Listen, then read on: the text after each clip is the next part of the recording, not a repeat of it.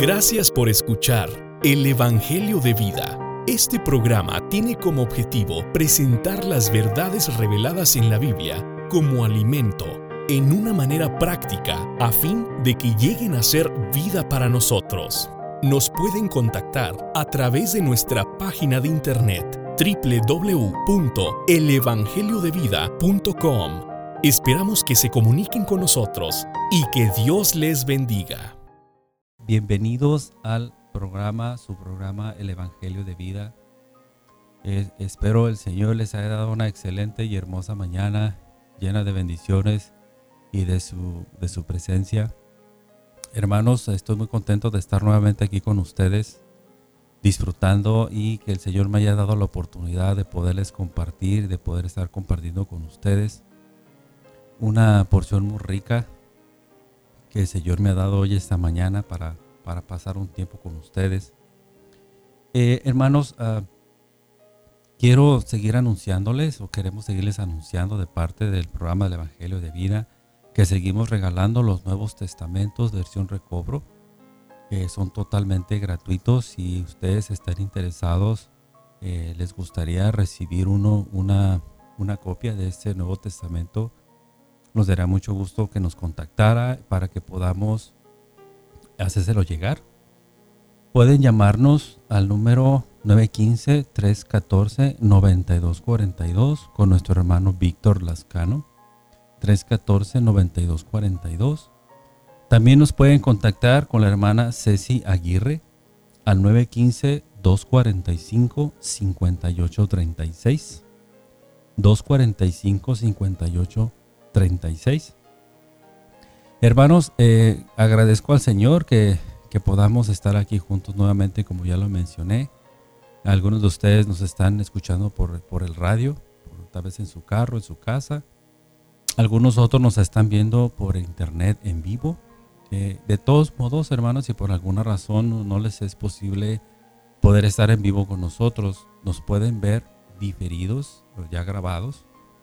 En, eh, pueden buscarnos en Facebook como Radio Victoria y, eh, y, luego nos buscan como el Evangelio de Vida. Así que hermanos, pues ya vamos a comenzar ahorita con el, con el tema. Quisiera hermanos hacer una pequeña referencia o quisiera, quisiera ah, mencionarles el título. El título de este, de este programa se llama Caminar en la presencia del Señor.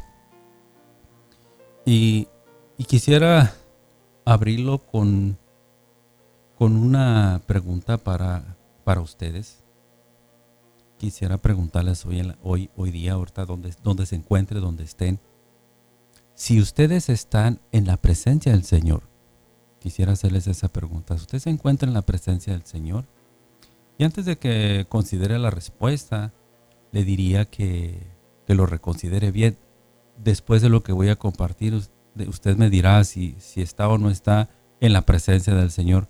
Y no se lo pregunto a manera de que se lo haga de una forma introspectiva o que lo, cuestione de una manera no adecuada. Simplemente a la luz del Señor debemos considerar que tanto nosotros caminamos y estamos en la presencia del Señor.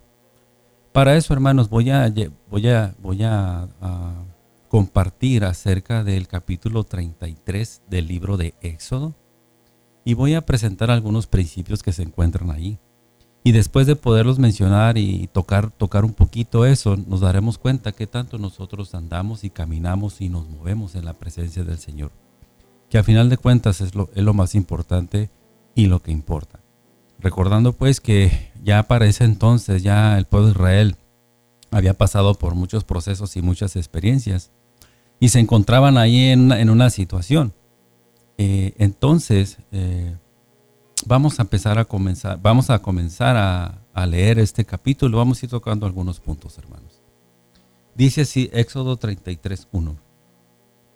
Entonces Jehová habló a Moisés, anda, sube de aquí, tú y el pueblo que has sacado de la tierra de Egipto, a la tierra de la cual juré a Abraham, a Isaac, a Jacob diciendo, a tu descendencia la daré.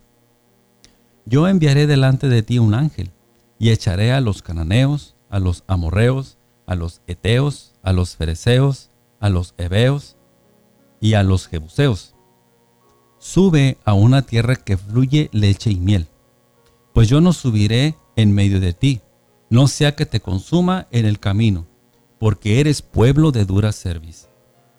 Aquí, hermanos, llama mi atención una expresión en el versículo 3 que dice, pues yo no subiré en medio de ti.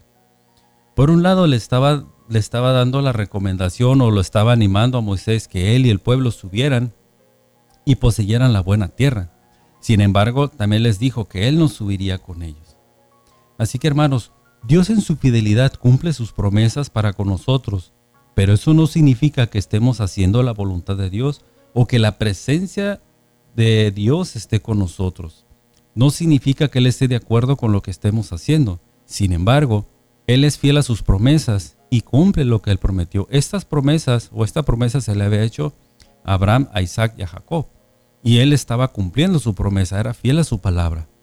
Aquí lo que quiero mencionar en el aspecto espiritual, hermanos, es que muchas veces nosotros pensamos, creemos o damos por, uh, por seguro que por el hecho de estar recibiendo las bendiciones de parte de Dios, la presencia de Dios está con nosotros.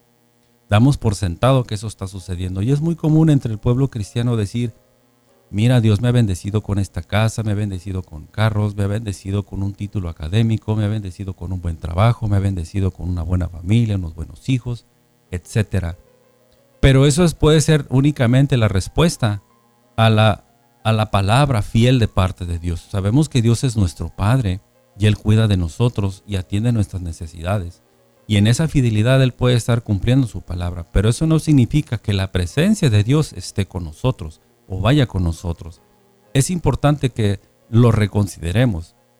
Y no solo en asuntos positivos, como lo mencioné ahorita. A veces puede ser un asunto negativo y tal vez la presencia del Señor no esté con nosotros o tal vez sí lo esté, como en el caso de José cuando fue echado en la cárcel en Egipto, eh, la Biblia dice que la presencia, que Dios estaba con él.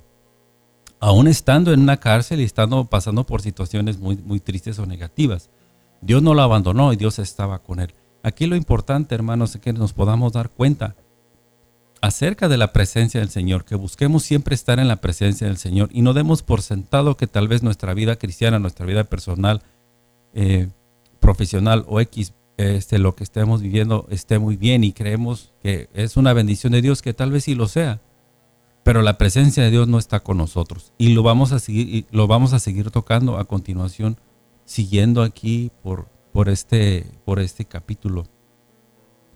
Porque el pueblo de Israel para ese entonces, como lo mencioné hace un momento, ya ellos ya eran, y ya habían caído en la idolatría, en la rebeldía, en la murmuración, y la incredulidad.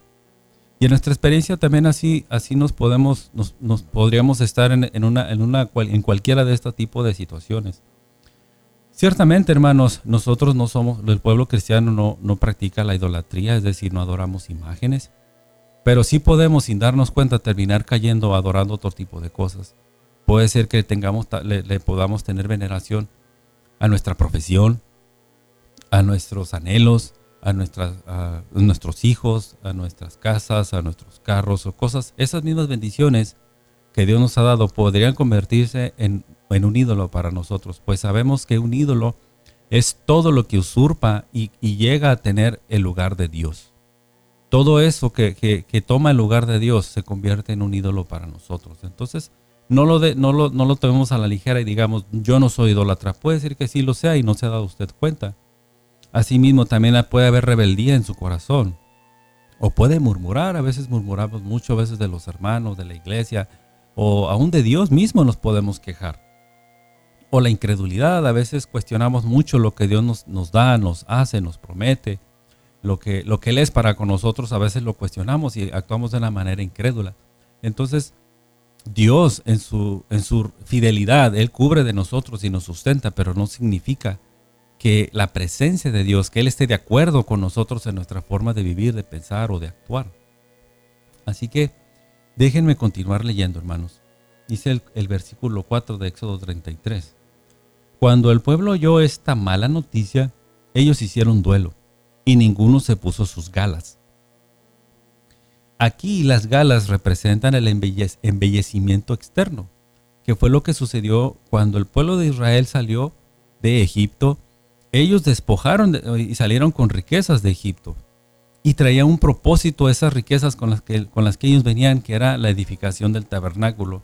Pero por falta de visión, en lugar de proveer para la edificación del tabernáculo, ellos se embellecieron a sí mismos con los arcillos y cosas adicionales que tenían y aún hasta edificaron un ídolo que era el, que era el becerro de oro, por no tener una visión clara de lo que, de lo que era eh, las bendiciones que Dios les había dado. Y es igual para con nosotros. A veces no sabemos para qué son las bendiciones que Dios nos da y las podemos convertir en, un ídolo también. También las galas que, puede, que resultan un embellecimiento para nosotros en el aspecto espiritual. Podría ser la cultura, la educación, la ética, la moralidad, la integridad, el conocimiento teológico que tenemos respecto a lo que la, a lo que la Biblia enseña, esa, esa, esas cosas que nos hacen vernos bien, esas cosas que nos hacen tener un buen aspecto, vernos como personas interesantes. Eso también puede resultar una gala para nosotros, que nos, nos, hacemos a personas atractivas. Pero recordemos aquí en el Nuevo Testamento, en las, en las epístolas, cuando Pablo dijo que todo lo tenía por basura, a fin de poder ganar a Cristo, a fin de poderle conocer. Así que no solo nos tenemos que despojar de nuestros aspectos de las cosas negativas, sino también de las cosas positivas que están allí y que no nos permiten conocer, poseer, estar en Cristo, en la persona y en la presencia de Cristo. Así que también debemos de, considerar, de considerar ese, asunto. Así que déjenme continuar, hermanos. El Éxodo 33, 5 dice, pues Jehová había dicho a Moisés, di a los hijos de Israel, vosotros sois un pueblo de dura cerviz. Si por un momento yo estuviera en medio de ti, te consumiría. Ahora pues, quítate tus galas y decidiré qué te he de hacer.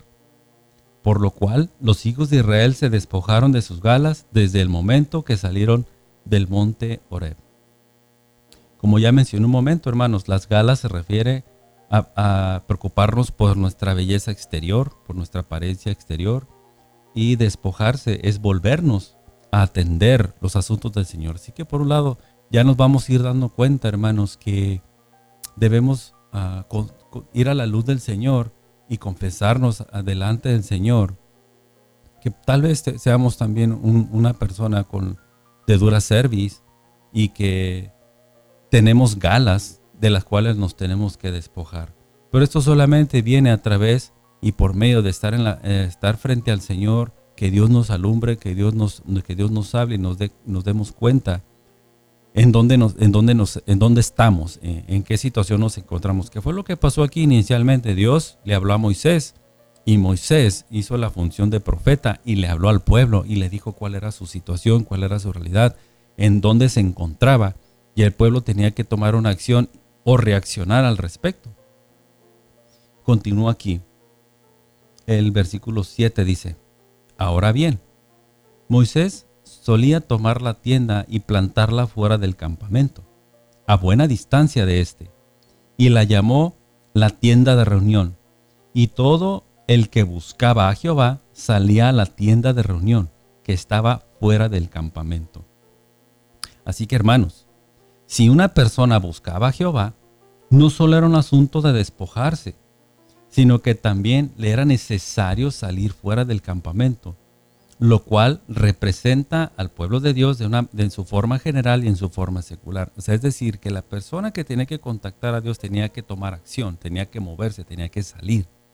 Porque en medio del pueblo no estaba la presencia del Señor. Si alguien que tenía el deseo de estar en la presencia del Señor, de contactar a Dios, tenía que salir del campamento.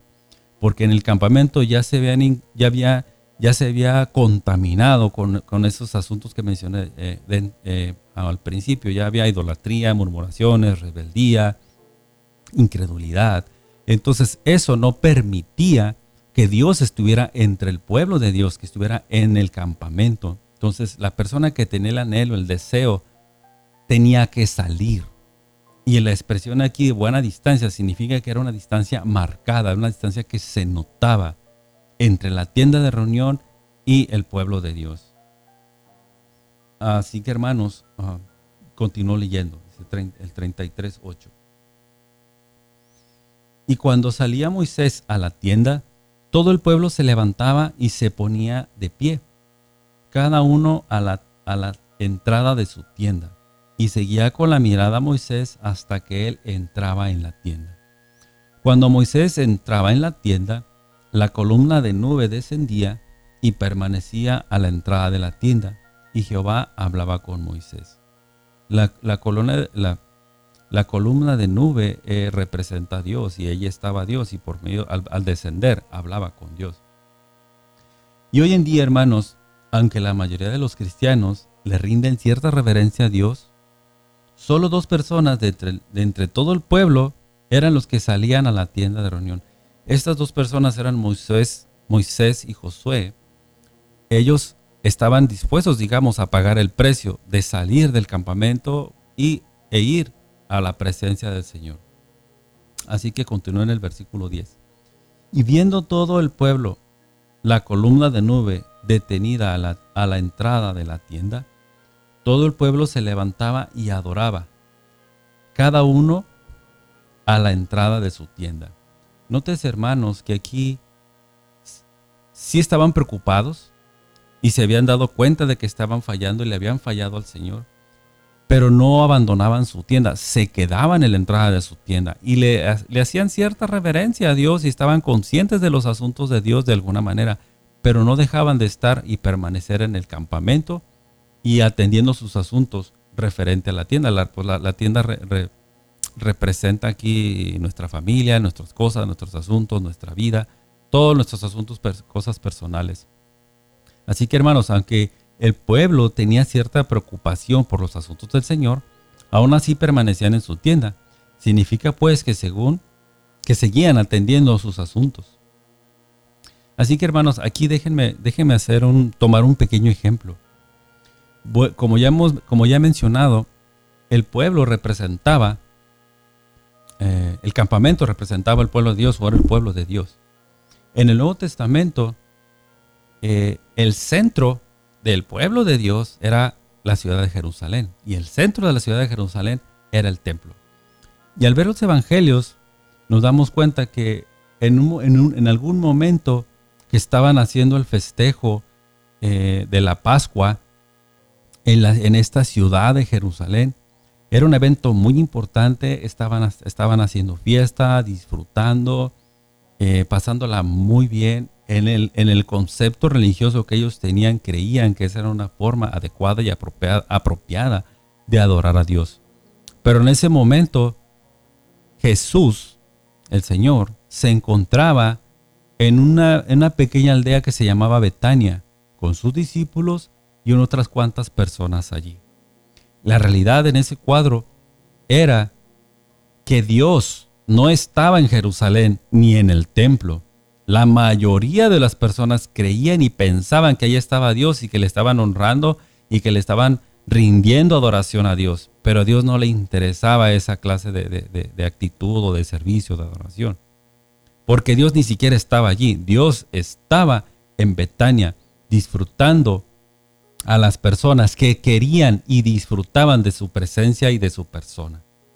Si usted quiere, si usted es una persona que le gusta disfrutar la presencia del Señor, Dios le dará placer eh, o, será placentero el, el, darse a usted y, considerar y, y estar en su presencia. Es decir, si usted quiere estar en la presencia del Señor, Dios le concede ese deseo de estar en la presencia del Señor, porque lo que Dios busca es que le disfrutemos, que estemos en su presencia, que tengamos contacto con Él, que tengamos comunión con Él, que le disfrutemos, porque Él le, gusta disfrutarnos a nosotros como sus hijos. Así que sí se complace en que le adoremos y que le veneremos, pero más que disfrutemos de su presencia. Y aquí viene enseguida al punto de que quiero llegar. Dice, y hablaba Jehová a Moisés cara a cara, como hablaba cualquiera a su compañero. Después Moisés regresaba al campamento pero su ayudante Josué, hijo de Nun, un joven, no salía de la tienda. Así que eso es algo muy importante. Una cosa es adorar a Dios y venerar a Dios y otra cosa es como Moisés, que hablaba cara a cara con Dios. Ciertamente hoy en día pues nos resultaría muy difícil hablar cara a cara con Dios físicamente, pero sí hay otros aspectos que es el espiritual, que sí podemos contactar de una manera personal, íntima al Señor, que pareciera que estamos hablando cara a cara con, Él. Así que hermanos, a fin de estar y permanecer en la presencia de Dios y tener comunión con Él, es necesario salir fuera del campamento. Y ese es un aspecto muy importante que, nos debemos de tenerlo eh, en nuestra vida cristiana, que si queremos estar en la presencia del Señor hay que salir fuera del campamento. En Éxodo 33, 12 dice, dijo Moisés a Jehová, mira, tú me dices a mí, haz subir a este pueblo, pero no me has hecho saber a quién enviarás conmigo. Sin embargo, has dicho, te conozco por tu nombre, y has hallado también favor ante mis ojos. Ahora pues, si he hallado favor ante tus ojos, te ruego que me des a conocer tus caminos para que yo te conozca, a fin de seguir hallando favor ante tus ojos. Considera también que esta nación es pueblo tuyo. Jehová le respondió, mi presencia irá contigo, y yo te daré reposo. Esta es una, esa es una, esa es una clave muy importante, hermanos. Si usted se preguntara, usted preguntara, ¿qué es estar en la presencia del Señor? Yo, yo le diría, es estar en el reposo del Señor. Y esto me lleva a Filipenses 4:7, que dice, y la paz de Dios, que sobrepasa todo entendimiento, guardará vuestros corazones y vuestros pensamientos en Cristo. Hermanos, la paz de Dios sobrepasa todo entendimiento.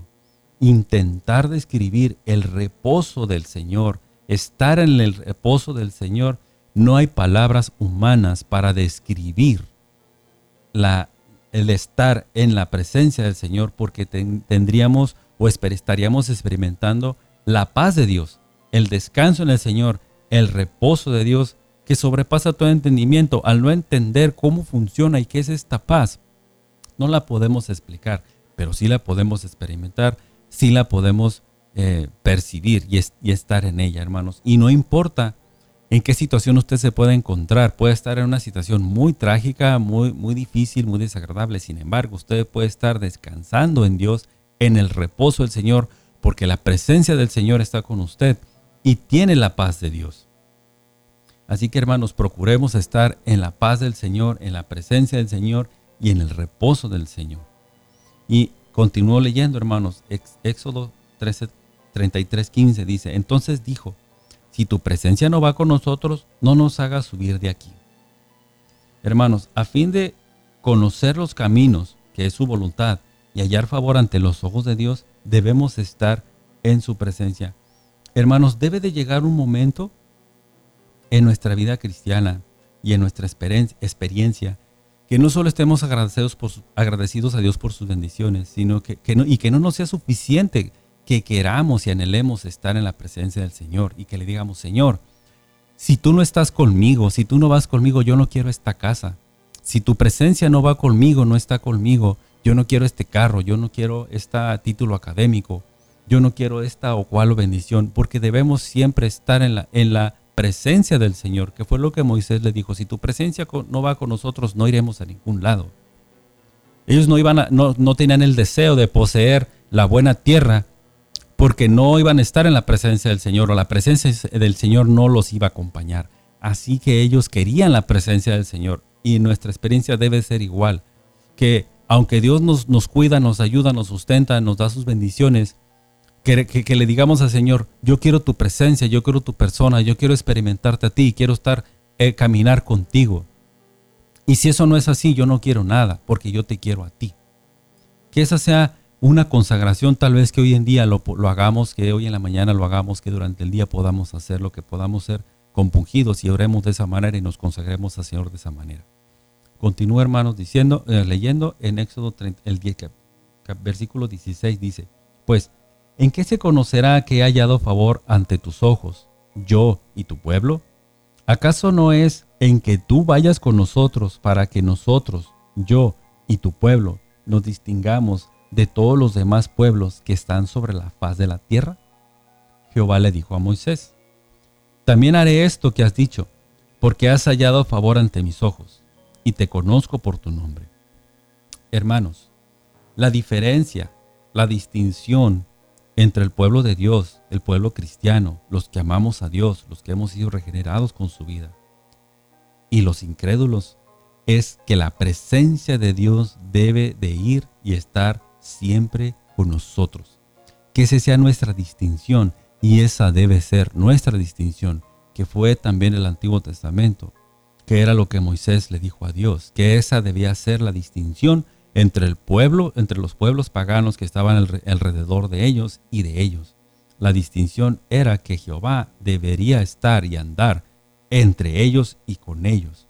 Y que hoy en día, hermanos, podamos tener esa realización también nosotros, que como pueblo cristiano siempre estemos atentos buscando la presencia del Señor. Continúo, continúo con el resto del capítulo. Dice, entonces Moisés dijo, te ruego que me muestres tu gloria. Jehová le respondió, yo haré pasar por delante de ti toda mi bondad, y proclamaré el nombre de Jehová delante de ti, y favoreceré a quien favoreceré, y me compadeceré de quien me compadeceré. Pero añadió, no podrás ver mi rostro, porque ningún hombre me verá y seguirá viviendo.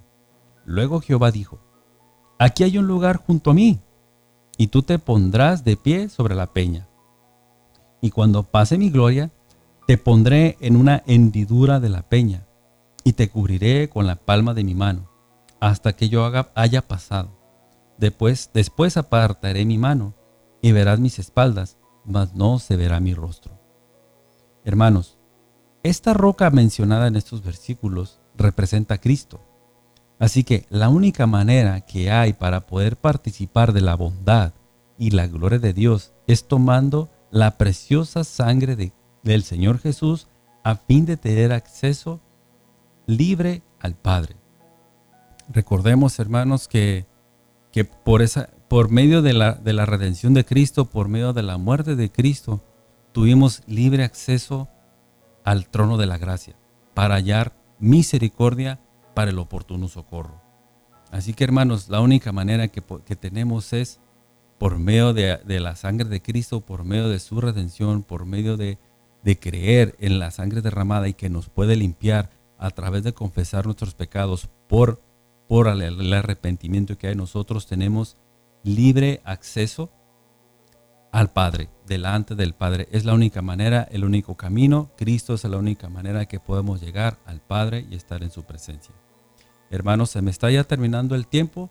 Quiero terminar con estos versículos eh, que están en, en Hebreos 13:13. dice, salgamos pues a él, fuera del campamento, llevando su vituperio, porque no tenemos aquí ciudad permanente, sino que buscamos la porvenir. Así que ofrezcamos siempre a Dios, por medio de él, sacrificio de alabanza, es decir, fruto de labios que confiesan su nombre. Hermanos, hoy en día es muy simple, muy sencilla la manera en que podemos acercarnos al Señor. Por medio de aplicar la sangre de nuestro Señor Jesucristo y también podamos eh, alabar al Señor, disfrutar al Señor con fruto de labios que confiesen su nombre.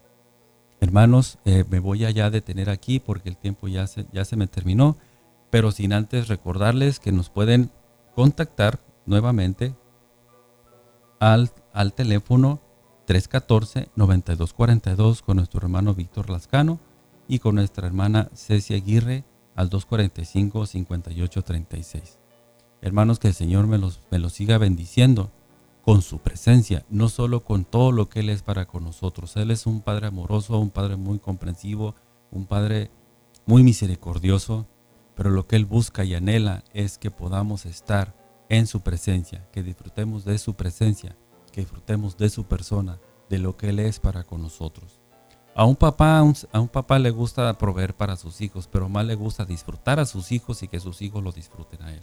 Así que hermanos, que hoy en día sea esa experiencia la de ustedes y mañana y todo y todo el resto de su vida cristiana. Hermanos, que tengan un excelente fin de semana. Me despido por el momento y que el Señor sea quien los lleve y los guíe en sus caminos, hermanos. Bendiciones y nos vemos el próximo programa. Hasta luego, hermanos. Amén. Gracias por escuchar el Evangelio de Vida Este programa tiene como objetivo presentar las verdades reveladas en la Biblia como alimento en una manera práctica a fin de que lleguen a ser vida para nosotros. Nos pueden contactar a través de nuestra página de internet www.elevangeliodevida.com. Esperamos que se comuniquen con nosotros y que Dios les bendiga.